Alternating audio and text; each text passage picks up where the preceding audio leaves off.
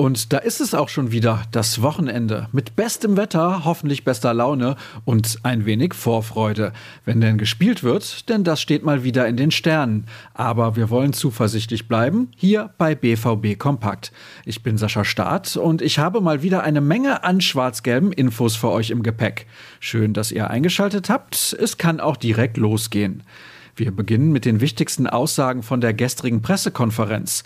Marco Roses Einstieg in seine erste Antwort sorgte direkt für ein Schmunzeln, wobei der Grund einem eher die Tränen in die Augen treiben könnte. Ich habe mir einen Zettel mitgebracht, um nichts zu vergessen, sagte er mit Blick auf die Personalsituation.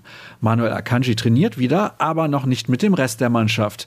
Die Tendenz ist insgesamt positiv, sodass er im Laufe der Woche einsteigen könnte. Aber der Schweizer ist bei weitem nicht das einzige Sorgenkind des Trainers. Marco Reus liegt krank zu Hause. Dann fehlen noch Mats Hummels, Rafael Guerrero, Thomas Meunier, dann Axel Sagadou, Steffen Tigges und Yusufa Mokoko. Ansonsten bis hierhin nichts Neues, aber das könnte sich aktuell auch stündlich ändern, meinte Rose. Vor allem, wenn man in Betracht zieht, dass die Gäste aus Bielefeld ihre PK aufgrund der aktuellen Entwicklung verschoben haben. Positiv hingegen ist, dass Erling Haaland sich wie berichtet wieder im Mannschaftstraining befindet und eine Option für das Spiel am Sonntag darstellt. Nicht für länger, aber für einen Teileinsatz, wie Rose betonte. Laut Aussage des Coaches trifft das auch auf Gio Reyna zu. Was eine mögliche Absage betrifft, bereite man sich so vor, als würde man spielen. Wir sind alle genervt von dem Thema, aber wir müssen uns darauf einstellen. Hochspannend war seine Antwort auf die Frage unseres Redakteurs Cedric Gebhardt, inwiefern er seine Idee, Fußball spielen zu wollen, bislang in Dortmund hat umsetzen können. Die Entwicklung hänge immer wieder von ein paar Faktoren ab. Einen ganz wichtigen davon haben wir bislang als Mannschaft nicht erreicht. Wir haben es nicht geschafft, die Leute zu begeistern und eine Euphorie zu entfachen, gab Rose offen zu.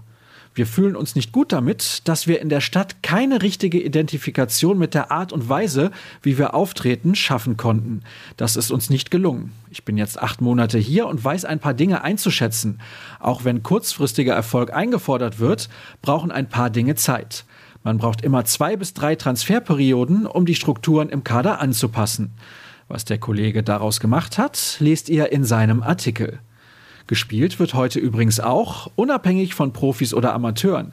Die Jugend ist gefordert, und zwar die U19. Dabei geht es im Halbfinale des DFB-Pokals beim SC Freiburg um den Einzug in das Endspiel.